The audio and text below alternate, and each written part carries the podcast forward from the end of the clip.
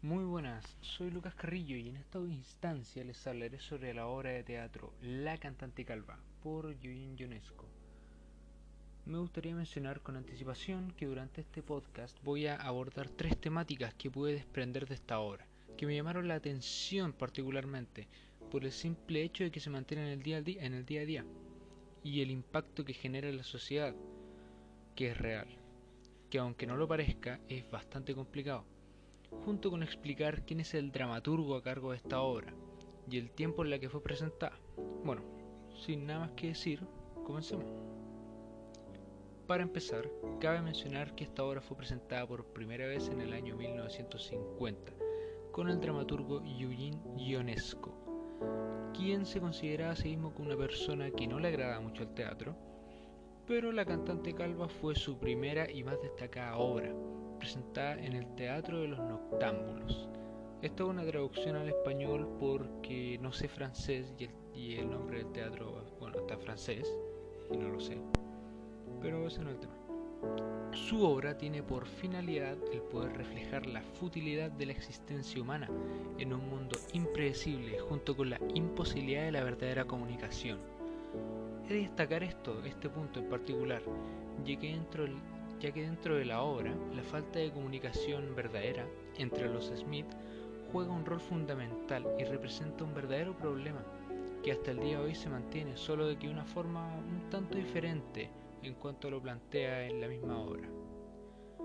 Aunque la obra no deja de ser humana y con su respectiva carga de humor, ya que sigue siendo del género de lo absurdo, ¿no? Bueno, para decir más o menos el porqué de esta obra, o sea, su origen, solo cabe mencionar que surge de una forma un tanto repentina, ya que a diferencia de otros dramaturgos con sus obras que son premeditadas, planeadas con mucha anticipación y con ciertos factores un poco más filosóficos, Ionesco tuvo la magnífica idea de escribir esta obra después de haber leído un diccionario. Qué idea más, más nueva, qué idea más loca.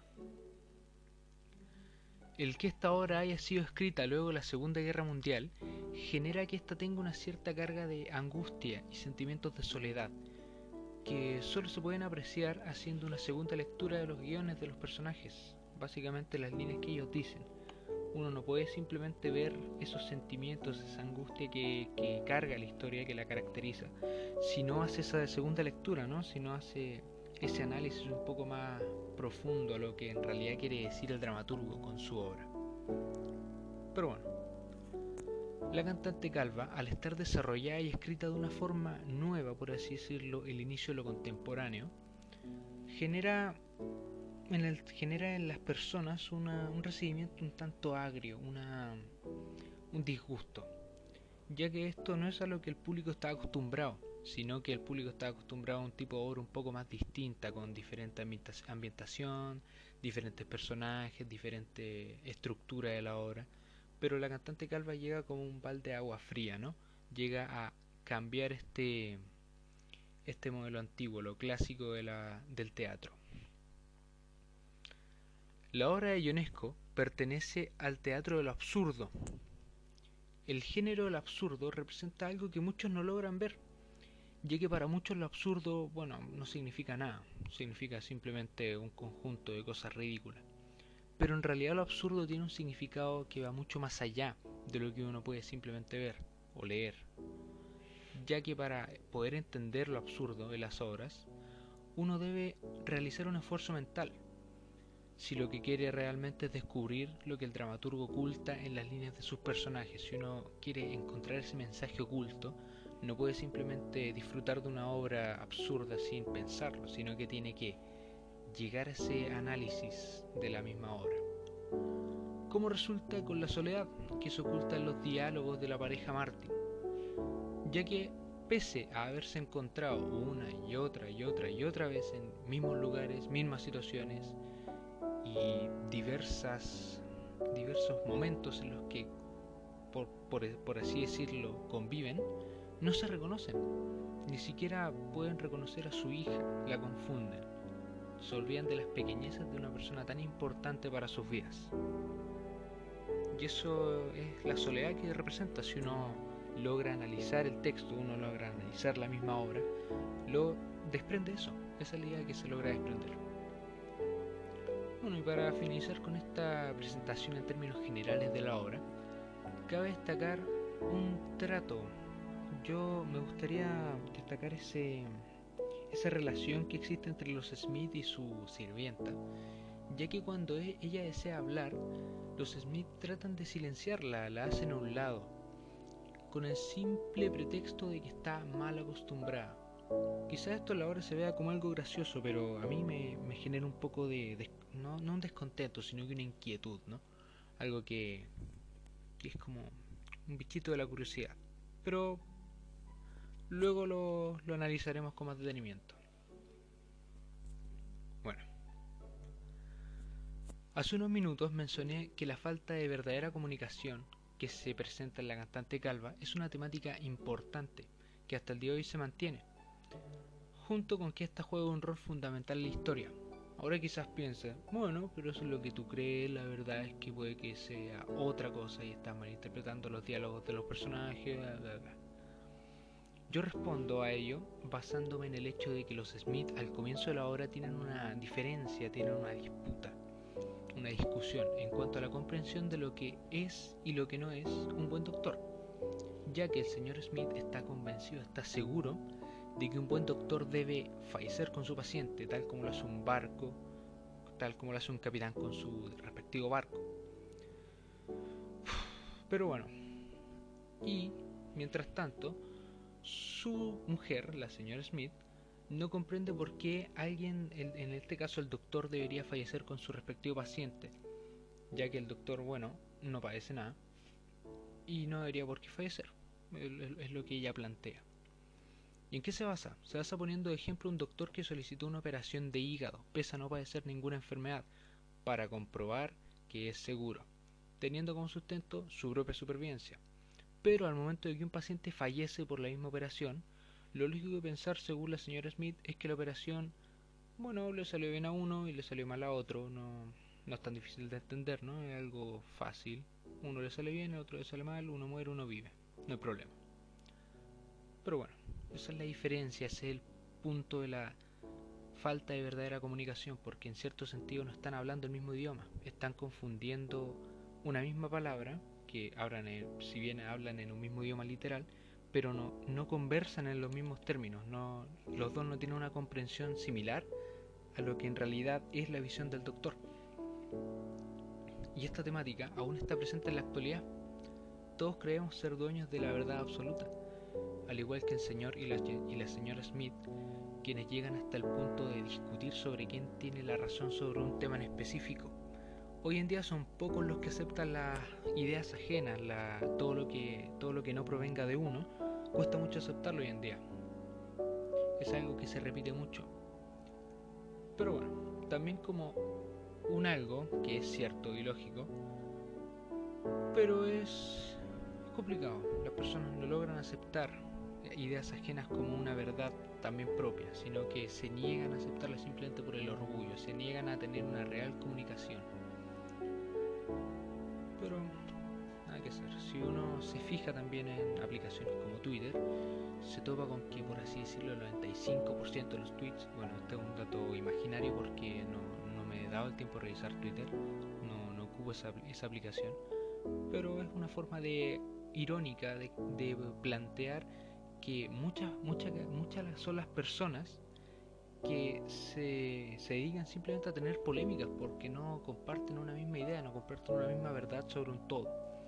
Entonces simplemente se dedican a discutir sobre un tema, a no aceptar las ideas de los demás y tratar de convencer al otro de que su verdad es la correcta y que una es mejor que otra y bueno, nada que hacer. Llega a ser gracioso ser espectador de la realidad, ya que simplemente uno se queda mirando, y piensa, bueno, son como niños discutiendo, ah, mi, mi color es, mi gris es más gris que tu gris. Siguen siendo los dos los mismos tonos de gris. Bueno, es raro pensar que, de una simple obra surja una temática tan real e importante. Mm, lo peor de todo es que esa es solo una de las tres que mencioné en un principio. Falta el tema, la temática social del trato hacia su sirvienta y falta la temática de la soledad, que es a lo que voy a saltar en este momento. Continuando con este análisis a las ideas antes expuestas, con la idea de la con esa idea solitaria que la cantante Calva manifiesta entre sus letras, entre sus diálogos. ¿Cómo aparece esta, esta idea en la cantante Calva? Bueno, aparece mediante los Martin, que pasan mucho tiempo conversando, más básicamente exponen que uno se ve con el otro, oh, sí, yo recuerdo que vivimos en una misma habitación, yo también tengo una hija con un ojo rojo, tal y tal y tal. Yo también vengo de tal lugar, y simplemente, claro, encuentran convergencias de su, de su historia. Pero aún así no, no pueden lograr reconocerse, no pueden, no pueden finalmente llegar a su verdad, no pueden reconocer quién es la persona que tienen un enfrente de suyo. Y finalmente, cuando ya supuestamente ellos logran reconocerse y, y decir, oh, somos pareja, hace mucho que no te encontraba, es cuando aparece la, sirvienta rompiendo la cuarta pared exponiendo que ellos en realidad no son pareja. Me hacen decir que esto representa lo solitario. Bueno, me hacen decir que representa lo solitario de las personas de ese entonces, llegando a tal punto de no reconocer a nadie. No tenían a nadie, solo eran ellos contra el mundo. Ni siquiera podían reconocer a sus propios hijos, estaban tan sumidos en la idea de que estaban solos en el mundo que simplemente no les entraba en la cabeza que así no fuera, no, no podían reconocer a alguien que había pasado tiempo con ellos, que alguien que, con el que habían caminado mucho tiempo, habían viajado, no lo reconocían, estaban sumidos en su propia realidad. Más que un individualismo, que es lo que se podría malinterpretar, es una sensación de soledad, ya que no tienen a nadie en su vida, solo son ellos, no, no logran ver más allá de sí. La actualidad esta forma de esta forma solitaria de vivir y ver el mundo se representa nada más ni nada menos que la tecnología. Sí, la tecnología, los teléfonos celulares, los computadores, las redes sociales, todo lo que se supone que nos debería mantener unidos, lo que se supone que fomenta la comunicación y todo eso, termina separando a la gente. ¿En qué me baso? Bueno, me baso en una propia anécdota, ya que una vez viajando en el metro, se me ocurre la magnífica idea de levantar la mirada, claro, de tratar de salir de mi soledad, de mi mundo, para poder mirar a mi alrededor y para sorpresa veo tristes caras sumidas en su propia vida, encapsuladas en un teléfono celular. En la marchita mirada de los adultos se podía ver que, bueno, no hallaban compañía. Se veía que su único pensar y preocupación era simplemente de llegar a casa, descansar y prepararse para el día siguiente. No tenían a nadie más, no había compañía alguna. Probablemente si yo le hubiese hablado a alguna persona durante ese trayecto de metro, quizás al día siguiente no se acordaría para nada de mí, ya que su rutina volvería a ser la misma, volvería a su camino, volvería a su rutina a decir, oh bueno, ya será, sigo solo, es simplemente una piedra en mi camino. Y ahí quedo, ahí quedan las personas simplemente todos sumidos en su propia vida, sin compañía. Que el camino que la vida le otorga no, no posee un compañero, es un camino que uno recorre solo. Es triste, es triste observar y vivir una realidad tan triste como la que se plantea discretamente de una forma muy entre líneas en la obra de la cantante Calva. Y para colmo de males, luego de mirar detenidamente lo que te rodea y pensar Oh, bueno. Parece que ese mundo que la cantante Calva expresa, ese mundo que una obra tan absurda como, como se puede manifestar, ese mundo es real. No es algo imaginario, no es algo que ya no exista, sino que está ahí, está presente y lo estamos viendo. Para finalizar con las temáticas que en un comienzo brevemente mencioné, queda solo la temática del clasismo de esta obra, que es la que represento en la sirvienta. ¿Dónde puedo observar este clasismo y el desprecio hacia aquellos menos favorecidos económicamente? Se puede ver claramente en el trato que la sirvienta recibe por parte de los Smith, porque para que en un comello, en un comienzo, perdón la equivocación, en un comienzo ella sea tratada de una mala forma por parte de los Smith debido a un malentendido por un mismo permiso que el señor Smith le dio para salir a vivir su vida, que sea tratada mal por eso, a mi opinión, es una falta o una forma de, muy clasista de catalogar a las personas. Y luego de esto, cuando ella decide querer hablar con el bombero y recitar, y recitar su poema, los Smith la silencian como si, como, como quien hace callar a su perro, ¿no? Como quien hace callar a su mascota. No deja dudas de que en realidad la, la temática del maltrato social económico está más que presente en esta obra y no sería nada que esté presente en una obra del 1950 si uno dijera bueno qué más da si es una obra vieja ya estamos en un siglo nuevo estamos a muchos años ahí está el problema. Hasta el día de hoy 24 de junio de 2020 sigue habiendo una mala visión hacia aquellos menos favorecidos económicamente. Quizás muchos que escuchen esto digan ¿qué está hablando? Son barbaridades sin sentido, que es inconsciente, en realidad simplemente está mintiendo, hemos avanzado mucho como sociedad. Pero para mí, no. Basta con irse un par de años en el pasado, para ser más exacto, el día 19 de enero del 2012, día en el que personas con un nivel económico alto, de chicureo, estaban escandalizadas porque sus nanas, comillas, comillas, caminaban con uniforme por las calles e, y, eso les generaba un disgusto, una molestia. Esto solo da a ver que hasta el día de hoy se mantienen esas conductas de posesión en las que las personas sienten que tienen poder sobre la vida de alguien más o tienen una superioridad sobre alguien por tener un mejor pasar económico.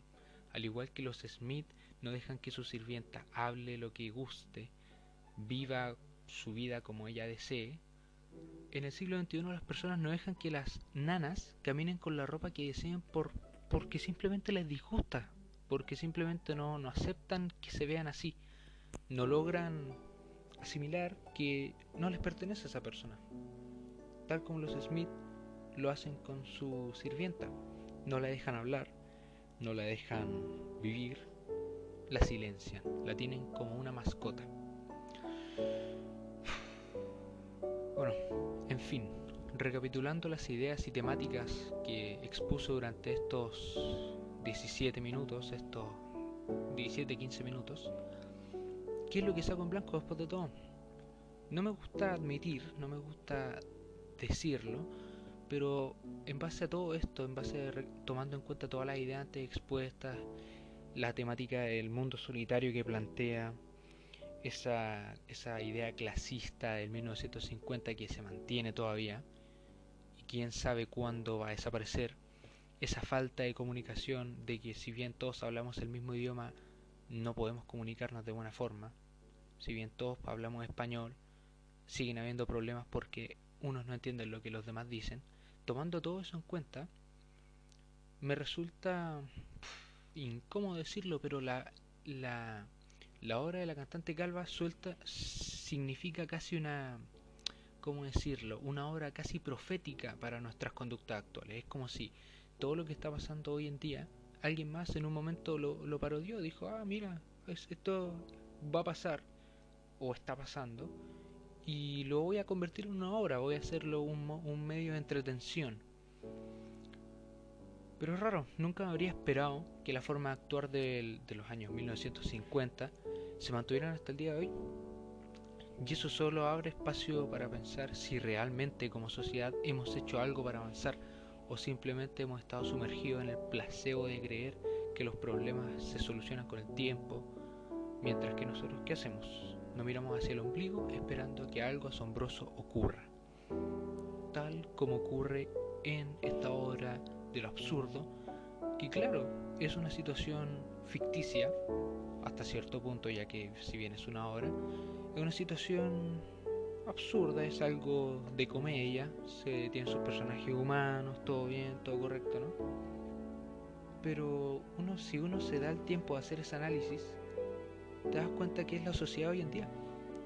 Es la sociedad que uno, en la que uno se desarrolla. Y tiene tantos factores que uno en el día a día no se da cuenta, pero los vive, tiene esa soledad que atormenta a los adultos y a los jóvenes, tiene esa falta de comunicación que impide el avance, tiene ese clasismo que también simplemente te hace pensar que tú eres superior a alguien más simplemente por, por algo que es tan pasajero como lo es el dinero. y bueno, es, es triste, es triste desprender eso de, la, de esta historia.